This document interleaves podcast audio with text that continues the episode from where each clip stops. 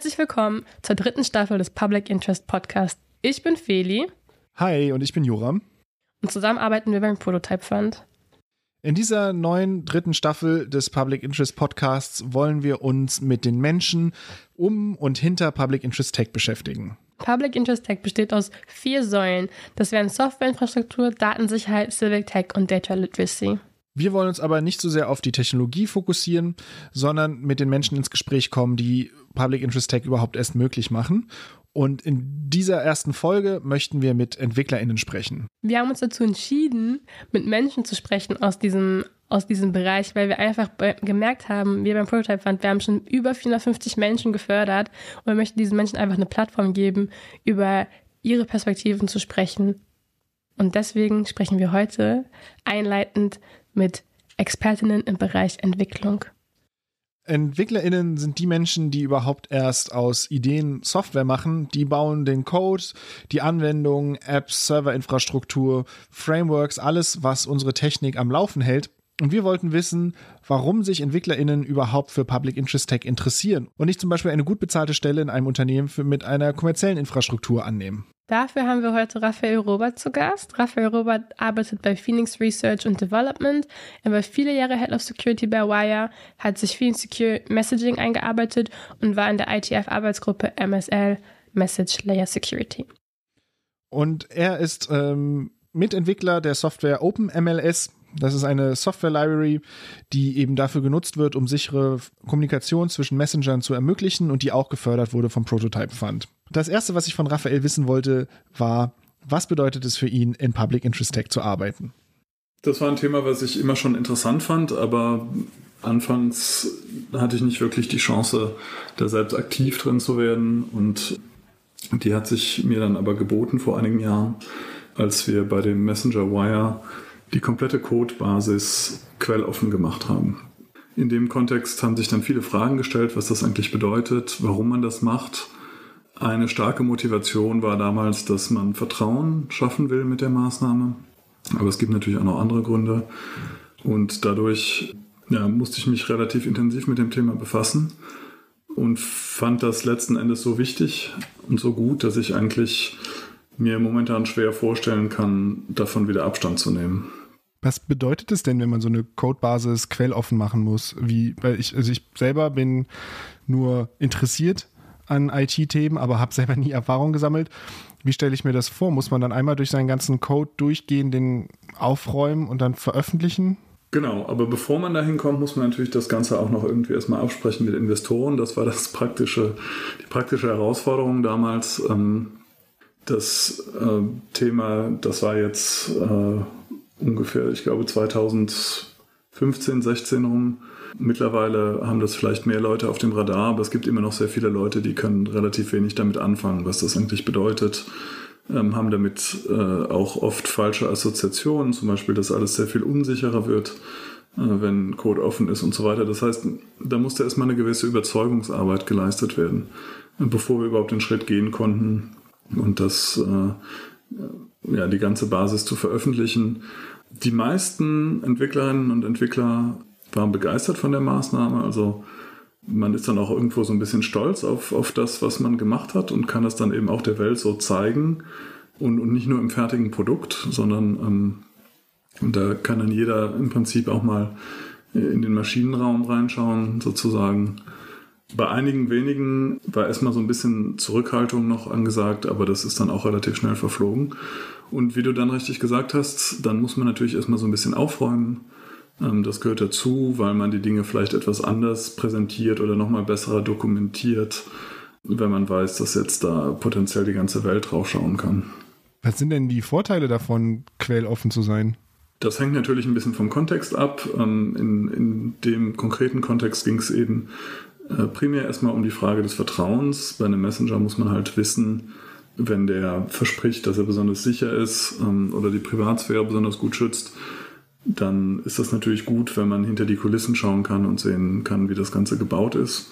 Um das äh, entweder selbst zu überprüfen oder sich auf andere zu verlassen, die das überprüft haben. Dann gibt es natürlich auch noch den Aspekt der Wiederverwendbarkeit. Ähm, und das bedeutet also, dass quelloffener Code, je nach Lizenz, die dann gewählt wird, kann eben in anderen Produkten oder in anderen Projekten wiederverwendet werden. Und das ist natürlich ein sehr, sehr großer Vorteil im Allgemeinen. Wo würdest du denn die Unterschiede sehen in der Arbeit in kommerziellen Projekten? Wenn ich das richtig verstehe, hast du ja den Wechsel gemacht aus dem, ich sag mal, klassischen kommerziellen äh, Entwicklung mit geschlossener Codebasis und quasi ja eben nicht Open Source und dann hin zu Open Source. Und wie hast du diesen Wechsel wahrgenommen und wo siehst du die Unterschiede in den beiden Arbeitsweisen? Also ich denke schon, dass das auch einen gewissen Effekt hatte auf die Art und Weise, wie die Entwicklung stattgefunden hat, also davor und dann danach. Ähm, vielleicht, wenn, wenn die Dinge quelloffen sind ähm, und man an einer Codebasis arbeitet, die dann relativ bekannt ist oder ähm, die bekannt werden könnte, dann überlegt man sich vielleicht so, ist ein bisschen vorsichtiger, überlegt sich vorher, wie man die Dinge macht, was man macht, weil man dann auf jeden Fall nicht mehr so einfach die Chance hat, ja, Fehler klammheimlich nachher korrigieren zu können. Also das, das geht dann eben nicht. Ähm, der große Vorteil ist aber, dass, dass andere draufschauen können, dass andere Tipps geben können ähm, und damit können natürlich auch, auch Fehler vermieden werden im Idealfall, ähm, die unentdeckt geblieben wären, wenn der Code nicht offen wäre. Allerdings darf man jetzt nicht davon ausgehen, dass nur weil der Code offen ist, dass er dann auch fehlerfrei ist. Das wäre erstmal ein Trugschluss. Würdest du sagen, dass die Entwicklung insgesamt eher schneller oder eher langsamer geht, wenn man quelloffen oder in Open Source arbeitet? Weil wenn du jetzt sagst, man kann sich halt nicht mehr so eine so eine Fehler erlauben. Ich stelle mir vor, also wenn ich jetzt Entwickler wäre, dass man manchmal dann so ein, also am Freitagnachmittag so einen schnellen Hack macht, dass irgendwann eine Funktion an sich funktioniert, aber sauber und ordentlich ist das dann nicht unbedingt. Und das würde man sich dann äh, verkneifen, wenn man weiß, da gucken andere Leute drauf, als wenn man das nur selber dann die Konsequenzen ausbaden muss von seinem Hack.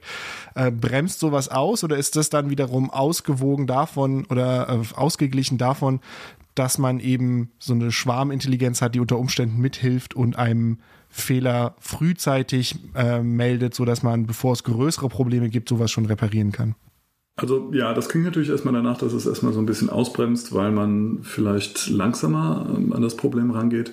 Man darf aber nicht vergessen, dass ähm, wenn man so einen Fehler erstmal einbaut, können die Kosten danach sehr hoch sein und die Kosten, den zu beheben, können wesentlich höher sein als die ähm, extra halbe Stunde, die man hätte aufwenden sollen, um den Fehler am Anfang zu vermeiden. Das heißt, ich denke nicht, dass sich das im Allgemeinen negativ auf die Geschwindigkeit auswirkt, im Gegenteil. Und dann kommt natürlich noch dazu, dass äh, im, unter dem Gesichtspunkt der Wiederverwendbarkeit ist man natürlich deutlich schneller, weil man eben auch zurückgreifen kann auf das, was andere bereits gemacht haben. Wie löst du denn das oder generell, wie löst man denn dann, wenn man so ein Produkt quelloffen macht, Problem, Probleme wie zum Beispiel Lizenzen? Habt ihr dann euch für eine neue Art der Lizenzierung entschieden und hat das irgendwelche Probleme mit sich gebracht? Genau, also Lizenzen ist natürlich ein großes Thema. Ähm, und also zunächst mal kann man einen Code auch völlig ohne Lizenz veröffentlichen. Dann äh, greift das ganz normale Urheberrecht, was man eben auch von Büchern oder anderen Medien kennt, das heißt aber äh, im Wesentlichen, dass niemand mit diesem Code was anfangen kann und den eigentlich nur lesen darf, den, den noch nicht mal mehr wirklich kopieren darf, ähm, geschweige denn irgendwie verwenden darf in eigenen Produkten. Also es, es gibt Firmen, die machen sowas, aber das ist äh, eigentlich eher die Ausnahme. Und dann bei den quelloffenen Lizenzen, also da, da gibt es äh, eine ganze Liste an Lizenzen, die man wählen kann. Das sind letzten Endes immer vier oder fünf, die immer wieder auftauchen und die Frage ist da halt, wie permissiv sind die? Das heißt, was darf man nachher alles mit dem Quellcode machen? Und da gibt es die, ähm, die GPL, die sehr bekannt ist, äh, in, auf der einen Seite und, und dann eine Reihe an anderen Lizenzen äh, wie MIT, BSD, ähm, MPL und so weiter, die deutlich permissiver sind, die dann verwendet werden, wenn ähm, der Quellcode integriert werden soll in eine Codebasis, die selbst nicht quelloffen ist. Das ist zum Beispiel was, was mit der GPL nicht geht. Das ist eine Lizenz, die so eine gewisse Virulenz hat, in dem Sinne, dass der Code eigentlich, äh, ja, wenn er verwendet wird, muss er auch weiterhin unter dieser Lizenz dann veröffentlicht werden und Änderungen an dem Code müssen unter Lizenz veröffentlicht werden und so weiter. Ähm, also da gibt es verschiedene Schulen, ähm, gibt es auch sehr starke Meinungen zu, was, was besser ist. Aber letzten Endes gibt es diese Bandbreite, äh, von der man aussuchen kann. Von der Arbeit bei, bei Wire bist du dann äh, ich weiß jetzt nicht, wie, wie direkt das war, aber ich kenne dich vor allem aus der Förderung bei uns im Prototype Fund mit dem äh, Open MLS-System. Ähm, das steht für Open Messaging Layer Security und für mich scheint das was miteinander zu tun zu haben. Wie bist du denn von Wire zu dem zu der Arbeit an Open MLS gekommen? Also ich war schon jahrelang aktiv ähm, äh, als Mitglied der IETF-Arbeitsgruppe äh, von MLS. Also es gibt eine Arbeitsgruppe, die diesen Namen hat und die äh, standardisiert ein, ein Protokoll, was eben auch MLS heißt. Äh, Sinn und Zweck dieses Protokolls ist es, Ende-zu-Ende-Verschlüsselung von Nachrichten zu ermöglichen. Ähm, das kennt man ein bisschen von dem Signal-Protokoll.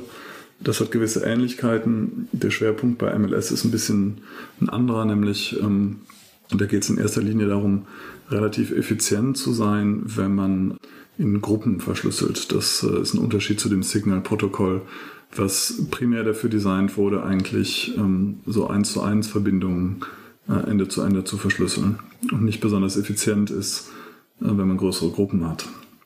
Und also so viel erstmal zum Kontext und ja, die Arbeit war mir sehr wichtig und es war mir auch wichtig, dass es eine Implementierung davon gibt, die äh, praktisch ja, verwendet werden kann. Und äh, also nachdem ich Wire verlassen hatte, war das das, worauf ich mich zunächst mal konzentriert habe und woran ich auch jetzt immer noch weiter arbeite. Ähm, OpenMLS eben, das ist eine offene Implementierung von dem Protokoll, lizenziert unter MIT. Das ist eine dieser permissiveren Lizenzen damit das auch möglichst einfach in existierende Projekte und Infrastruktur und Produkte integriert werden kann. Und das heißt, vorher war MLS, also das, das, das Protokoll war vorher unter einer, einer kommerziellen Lizenz oder wie kann ich mir das vorstellen? Konnte das vorher einfach niemand direkt verwenden und jetzt ist es möglich, dass wenn ich jetzt das Wissen hätte, ich eine Messaging-App bauen möchte, könnte ich jetzt auf OpenMLS zurückgreifen und vorher hätte ich das nicht gekonnt. Ähm, Jein, also genau. Ähm, wenn du jetzt eine Messaging-App bauen willst, dann kannst du in der Tat auf ähm, OpenMLS zurückgreifen. Davor hättest du das selbst implementieren müssen. Also es gibt noch eine andere äh, Implementierung in einer anderen Programmiersprache, in C++. OpenMLS ist in Rust geschrieben, die du auch hättest verwenden können, aber das, das war es dann auch schon erstmal. Das heißt, die Idee dahinter war jetzt nicht irgendwie was, was unter einer proprietären Lizenz existierte, offen zu machen, sondern überhaupt erstmal was zu erschaffen und das dann eben auch mit einer permissiven Lizenz zu versehen. Weißt du, wer jetzt schon ähm, OpenMLS benutzt? Ähm, also die Firma Wire ähm, äh, verwendet das testweise und will auch das Produkt komplett darauf umstellen. Es gibt einige ähm, auch größere Firmen, die das momentan testen. Wir sind noch in einer etwas frühen Phase, weil der Standard als solcher noch nicht ganz verabschiedet ist. Also das ist ähm, so eine ganze Entwicklung, die äh, so ein Protokoll dann durchläuft. Da sind wir ja am, am Ende dieser Entwicklungsphase, aber äh, was das Protokoll insgesamt angeht und die Verbreitung, sind wir halt noch in der frühen Phase. Das heißt, da laufen einige Tests momentan. Und ich denke mal, ähm, ja, dass es einige Produkte geben wird, die das später verwenden werden.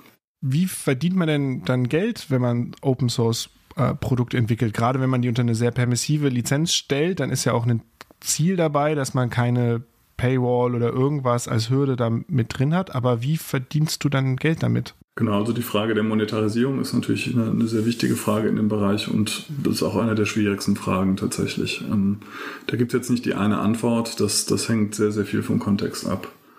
Wenn es ein ganzes Produkt ist, was quelloffen ist, dann gibt es zum Beispiel Produkte, die auch eine Dienstleistung mit anbieten, also wo man dann halt für einen Account in der Cloud sozusagen zahlt, aber die ganze Software ist trotzdem quelloffen. Das heißt, jeder könnte ja, seinen eigenen Server hosten, aber die, die das nicht wollen, die zahlen dann und die sind dann auch meistens in der Mehrheit. Ähm, so Möglichkeiten gibt es. Es gibt andere Möglichkeiten, dass ähm, wenn Softwarekomponenten unter GPL lizenziert sind, aufgrund dieser Virulenz der, der Lizenz ist es dann halt eben so, dass äh, das nicht unbedingt in allen Projekten verwendet werden kann und deswegen muss das separat lizenziert werden. Also das hat man in der Vergangenheit gesehen mit dem Signal-Protokoll. Ähm, da sind sämtliche Komponenten und auch die ganze App unter GPL oder mittlerweile AGPL lizenziert und Trotzdem haben dann Firmen wie Facebook, WhatsApp damals Skype und so weiter das Protokoll verwendet in, in ihren ja, geschlossenen Produkten und haben das tatsächlich dann einfach kommerziell lizenziert in dem Moment. Dann gibt es auch Open Source Entwicklerinnen und Entwickler, die einfach dafür bezahlt werden ähm, von Firmen oder durch Spenden.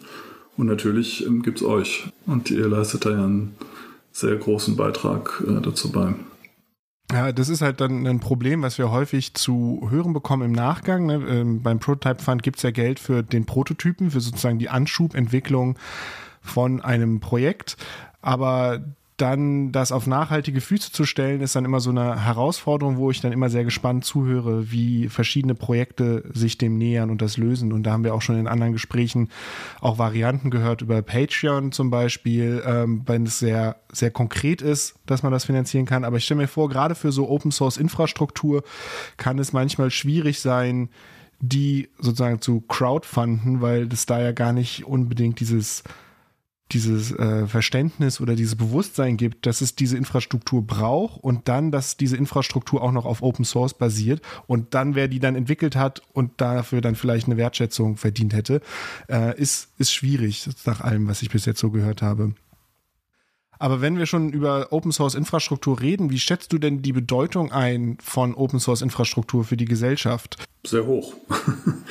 In dem Sinne, dass ähm, das kann man gar nicht anders sagen. Also mittlerweile basiert ja jedes Softwareprojekt irgendwie auf, auf quelloffenen Komponenten. Also niemand fängt ja bei Null an und, und baut eine komplett neue App oder was weiß ich, einen komplett neuen Dienst.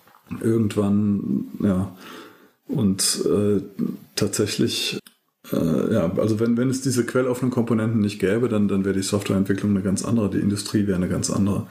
Und das führt natürlich zu den Problemen, so gerade benannt hast auch, ähm, dass äh, oftmals sehr große Projekte, sehr kritische Projekte auf quelloffener Software basieren, die dann von allen, manchmal, wenn man Glück hat, zwei Leuten maintained wird und die auch gar nicht unbedingt dafür bezahlt werden.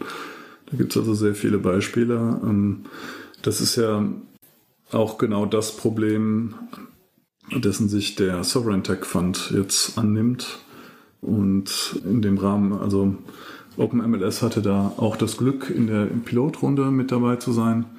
Und das ist also genau der, der Knackpunkt, wo äh, Infrastruktur jetzt unterstützt wird an der Stelle. Natürlich könnte man noch viel mehr Infrastruktur unterstützen. Ähm, aber es ist trotzdem erstmal ein guter Anfang. Ähm, was natürlich wünschenswert wäre, wäre, dass Firmen sich da mehr daran beteiligen, insbesondere große Firmen. Also kleine Firmen haben dadurch erstmal eine Chance überhaupt äh, schnell ja, was auf die Beine stellen zu können und sind finanziell natürlich nicht unbedingt aufgestellt, jetzt einen sehr großen Beitrag leisten zu können, aber später, spätestens dann, wenn die Firmen profitabel sind oder dann, wenn sie enorm wachsen, ähm, ist das eine Kultur, die noch nicht so etabliert ist, sondern da wird halt gerade geschaut, was, ähm, was verwenden wir denn und wenn das nicht so ganz passt, dann kann man da vielleicht ein bisschen Geld drauf verwenden, damit es angepasst wird, aber es gehört einfach nicht dazu, dass, ähm, oder es ist selten der Fall zumindest, dass äh, kritische Open Source Komponenten einfach mal ja, maintained werden durch Leute, die regelmäßig bezahlt werden von großen Firmen. Gibt es da schon Strukturen, die diese Bezahlung ermöglichen? Also ich stelle mir vor, wenn ich selber ein Produkt gebaut habe und da sind jetzt verschiedene Libraries und andere Open Source Elemente drin, dass es jetzt gar nicht so einfach ist rauszukriegen, in welchen Hut ich quasi Geld einwerfe, um diese Entwicklung weiter zu unterstützen. Gibt es da was, ein, ein, ein Topf, ein, ein Fund, irgendwas, wo man als, wo quasi die Wirtschaft, wo die Leute, die das, diese Ressourcen verwenden, Geld zurückgeben können? Ist eine gute Frage. Also so im Allgemeinen ist mir das nicht bekannt. Letzten Endes muss man natürlich wissen, was man verwendet oder sollte wissen, äh, welche quelloffenen äh, Libraries man verwendet und kann sich dann da schlau machen, wie man die dann konkret unterstützen kann. Ähm, es gibt natürlich, du hast vorhin schon genannt, Patreon, ähm, über GitHub kann man auch spenden. Aber ja, das ist natürlich erstmal ein bisschen hemdsärmelig. Also das ist noch nicht äh, so, dass es sehr etabliert ist ähm, und dass es da so Standardmethoden gibt. Was müsste sich denn deiner Meinung nach ändern, damit noch mehr Menschen äh, Public Interest Tech entwickeln und weggehen vielleicht von dem Default-Denken, erstmal eine geschlossene Anwendung zu bauen, sondern vielleicht als Standard sagen, ich baue jetzt erstmal was Offenes und nur unter ganz bestimmten Umständen mache ich was Geschlossenes daraus? Wie schon gesagt, bei den Entwicklerinnen und Entwicklern ähm, muss man gar nicht mehr so viel Überzeugungsarbeit leisten. Das heißt, wenn man da Anreize schaffen kann, dann ist das völlig ausreichend. Die Frage ist natürlich, wie, äh, wie kann man das beeinflussen, dass bei der Entscheidungsfindung entweder in, in etablierteren Firmen mehr auf Open Source gesetzt wird oder bei Startups. Aber bei Startups ist es natürlich so, dass das ein Wettbewerbsvorteil sein kann, in einigen Bereichen sogar, äh, wenn der Code dann quelloffen ist. Also das ist wieder Stichpunkt Vertrauen und Transparenz. Aber naja, in anderen Bereichen gilt natürlich oftmals eben noch die Denkweise, dass man Wettbewerbsvorteil davon haben könnte, wenn alles geschlossen ist. Und in einzelnen Fällen stimmt das wahrscheinlich auch. Da ist es dann natürlich schwierig, gerade wenn man Investoren an Land ziehen will. Also in einem klassischen Venture-Kapital finanziertem Startup muss man natürlich auch äh, Investoren davon überzeugen, dass man deren Geld vernünftig äh, einsetzt. Und dann sind wir wieder bei dem Thema, was ich vorhin besprochen habe. Da kann es natürlich sein, dass es da eine gewisse Aversion auch gibt gegen äh, quelloffenen Code in einzelnen Fällen. Also es sind wahrscheinlich sehr viele Dinge, die sich ändern müssen. Und sicherlich wird es helfen, wenn äh, immer mehr Projekte quelloffen sind, weil man dann die als Referenz verwenden kann und sagen kann, ja, Mensch, bei denen funktioniert es ja auch, dann ist das Risiko für uns wahrscheinlich nicht so hoch. Und Vielleicht haben wir sogar einen Nachteil, wenn wir nicht so transparent sind. So ein bisschen hast du es ja schon angerissen, aber ich würde es trotzdem gerne nochmal äh, erwähnen. Für welche Bedeutung hat für dich die öffentliche Förderung bei der Entwicklung vom Public Interest Tech? Also das hängt natürlich von der Förderung ab und dem Schwerpunkt der Förderung. Beim, beim Prototype Fund ist der Fokus ja ganz klar, dass es darum geht, Dinge zu unterstützen, die irgendwo neu und innovativ sind. Und das ist natürlich das, wo es am wenigsten Geld gibt von, aus der Industrie.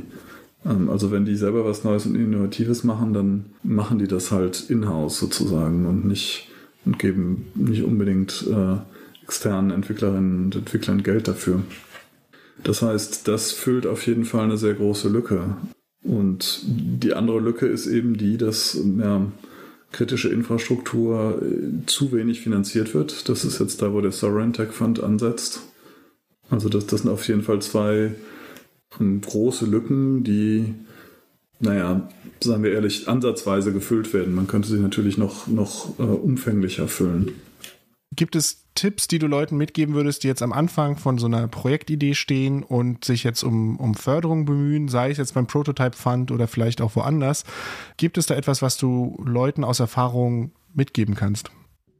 Also es gibt sicherlich erstmal so einen gewissen Respekt davor, ähm, wenn man so ein Projekt angeht, weil man weiß halt nicht, äh, ob man das hinbekommt, ob man eine Finanzierung dafür auf die Beine stellen kann, ähm, wie, die, wie die Zukunft aussieht und ähm, letzten Endes, ähm, ich weiß nicht, ob das besonders allgemeingültig ist, aber in unserem Fall hatten wir das Glück, dass das dann eben einfach funktioniert hat. Äh, und äh, ja, der Prototype Fund OpenMLS damals äh, unterstützt hat glaube, das war im Rahmen der zehnten Runde, wenn mich nicht alles täuscht. Und ja, das heißt, also mein Tipp wäre, ähm, macht euch Gedanken und, und versucht es halt mal. Hätte es OpenMLS gegeben ohne eine öffentliche Förderung? Also es gab OpenMLS vor der Prototype-Förderung, aber das war nicht in einem Zustand, in dem das Projekt äh, verwendbar gewesen wäre. Also Vielleicht hätte es OpenMLS in dem Umfang gegeben, wie es es heute gibt, aber dann hätte man noch deutlich andere Quellen finden müssen oder ja, andere, eine andere Konstellation. Es hätte sicherlich länger gedauert, das, äh, davon ist auszugehen. Und ja, insofern würde ich sagen, also es wäre auf jeden Fall nicht da, wo es heute ist, ohne diese Förderung. Zum Schluss noch äh, habe ich noch eine Frage. Wenn Leute jetzt Interesse haben an deiner Arbeit oder mehr erfahren wollen, wo kann, wo kann man denn mehr über dich lernen oder dich äh, in, unter Umständen auch kontaktieren? Also konkret zu OpenMLS, da gibt es die Webseite openmls.tech. man kann das Ganze auch einfach suchen, dann ähm, findet man das relativ schnell. Da gibt es dann auch einen Link, ähm, eine E-Mail-Adresse, über die man mich kontaktieren kann. Äh, ansonsten kann man meinen Namen auch einfach suchen, ähm, findet mich dann auf Twitter oder Mastodon.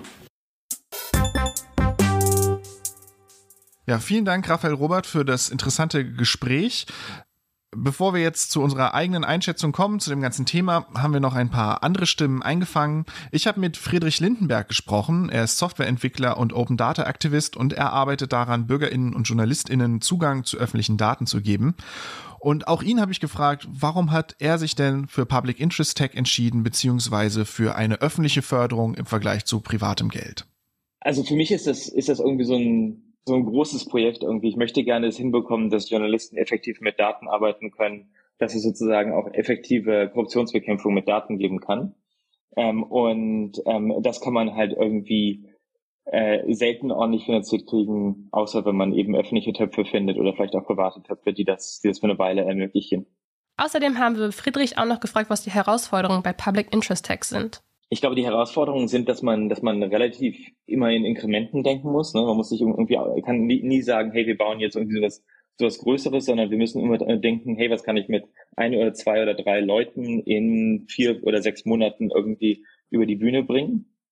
Äh, ich glaube auch die Frage ist, dass man, dass man immer Open Source natürlich einerseits ist es eine Frage von ähm, äh, man kann da, kann da Mehrwert bekommen, ne, wenn am Ende, am Ende Leute mitmachen. Aber es ist halt auch häufig so, dass man irgendwie Dinge Open Source bereitstellt und dann hat man auf einmal noch mehr Leute, die irgendwie Support wollen, noch mehr Leute, die ähm, irgendwie ähm, Dokumentation brauchen, Hilfe wollen und so weiter und so fort. Das heißt, man muss auch da so ein bisschen nachdenken, okay, das wird wahrscheinlich ein bisschen Overhead geben davon, dass ich das der Öffentlichkeit bereitstelle und wenn ich es ernst meine, da auch Arbeit rein investieren muss, dass es dann am Ende genutzt werden kann. Außerdem hat sich Jöran auch noch Pajuvo geschnappt. Pajuvo ist Aktivist bei Jugend Hackt und arbeitet im Team von Frag den Staat. Außerdem wurde Pajuvo in der Vergangenheit schon von uns, also beim Prototype Fund, gefördert. Pajuvo wurde dann von Joram gefragt, warum Public Interest Tech? Also ich habe mich für ein Public Interest Tech Projekt entschieden, weil ich das Thema irgendwie schon länger wichtig finde. Also ich glaube, dass Technik am Ende den Menschen dienen muss und irgendwie in der Hackerinnenethik heißt es, unser Leben zum Besseren verändern sollte. Und das ist ja auch das, was die Open Knowledge Foundation und ähnliche Projekte schon lange vertreten. Auch Jugendhakt hat ja den Anspruch, mit Code die Welt zu verbessern. Und das ist auch quasi, wo ich in diese Szene reingekommen bin. Und hatte immer mal wieder, dass ich irgendwas mal schnell entworfen habe, mal schnell gecodet habe und dann von anderen Leuten halt gehört habe, okay, das ist irgendwie cool, das will ich auch nutzen und halt immer gemerkt habe, so wirklich die Ressourcen, das mal gut zu machen, so ein Projekt auch mal nutzbar zu machen, habe ich nicht. Ähm, aber dann eben, weil ich es so wichtig fand, ich das dann für zwei Projekte mal so weit ausformuliert, dass ich es eben über den Prototype Fund fördern lassen konnte. Wenn ich so ein bisschen darauf zurückblicke, was wir so gehört haben, fällt mir auf, dass viele EntwicklerInnen ja nicht wirklich überzeugt werden müssen, Public Interest Tech zu machen. Ich glaube, für viele ist das irgendwie an sich ein, ein Wert, den sie teilen. Aber es gibt dann immer wieder Rahmenbedingungen, die das erschweren. Ne? Wenn man, wenn man jetzt gehört, eine Förderung ist so ein, so ein großes Problem, Finanzierung, wie kriegt man das denn überhaupt hin, Zeit zu investieren, um sich eben damit zu beschäftigen, Public Interest Tech zu bauen. Und das ist, glaube ich, was, wo wo man was dran ändern kann. Ne? Das ist jetzt nicht, dass man, es, man muss jetzt keine EntwicklerInnen-Community langwierig davon überzeugen, sich damit zu beschäftigen, sondern man muss Rahmenbedingungen schaffen, die für EntwicklerInnen es erlauben, sich eben mit Public Interest Tech auseinanderzusetzen. Und ich finde, das ist erstmal ein ganz gutes Learning oder eine ganz gute Erkenntnis aus, aus dieser Sache, aus diesen Gesprächen. Ich stimme zu, ich sehe es genauso. Ich bin total begeistert davon, wie ähm, EntwicklerInnen dahinter stehen und ich habe auch, also auch generell, wenn man mit Entwicklerinnen spricht, auch die in kommerziellen Bereichen arbeiten, die ähm, sind immer begeistert von Open Source, die sprechen davon immer und auch was ähm, Raphael gesagt hat, Open Source ist halt die Basis für alles, ne? Also alle bedienen sich davon und deswegen finde ich irgendwie auch, was du angesprochen hast mit dem Funding, da muss sich einfach in Deutschland auch mehr tun in der Funding-Landschaft, ähm, damit das Thema eben nicht so frustrierend ist für die alle EntwicklerInnen. Ich glaube, das versuchen wir auch ein bisschen mit dem Prototype Fund darzustellen oder anzutreiben. Ich glaube, da kommen wir irgendwie auch bald mal hin. Also ich hoffe. Ja. Aber ja, ähm, ja, ich kann nur zustimmen. Ich denke, damit können wir auch so ein bisschen zum Fazit der heutigen Folge kommen. Entwicklerinnen wollen die Welt besser machen und deshalb wählen sie Public Interest Tech. Ähm, auch wenn einige Faktoren, einige Umstände die Arbeit ein bisschen schwieriger machen. Aber hier ändern wir auch was ähm, oder können auch was ändern. Und das ist halt einfach mehr Förderung und auch mehr Wertschätzung auch von privaten Firmen. Und wenn NutzerInnen auch Bescheid wissen, dass es Public Interest Tech gibt, also ne, jeder Nutzer, jede Nutzerin von Technologie, dann ähm, wird die Welt ein bisschen besser. Und ich denke, Welt verbessern ist auch ein schöner Übergang zu unserer nächsten Folge. Da reden wir nämlich äh, über Aktivismus in Public Interest Tech. Wir haben mit Kalisi gesprochen. Äh, sie ist Aktivistin und da wollten wir mal hören, welche Rolle Public Interest Tech in der Arbeit als Aktivistin spielt. Die Folge freue ich mich auch schon sehr. Ich hoffe, ihr auch. Falls euch die Folge gefallen hat, folgt uns auf Mastodon, Twitter, besucht unsere Homepage oder abonniert unseren Newsletter, der erscheint alle zwei Monate. Dann verpasst ihr nichts. Die Links dazu findet ihr genauso wie alle anderen Links von den Projekten, die wir angesprochen haben in der Folge, unten in den Show Notes. Außerdem, wenn euch der Podcast gefallen hat, dann freuen wir uns riesig über eine Bewertung, bei welcher Plattform auch immer ihr diesen Podcast hört. Tschüss! Ciao!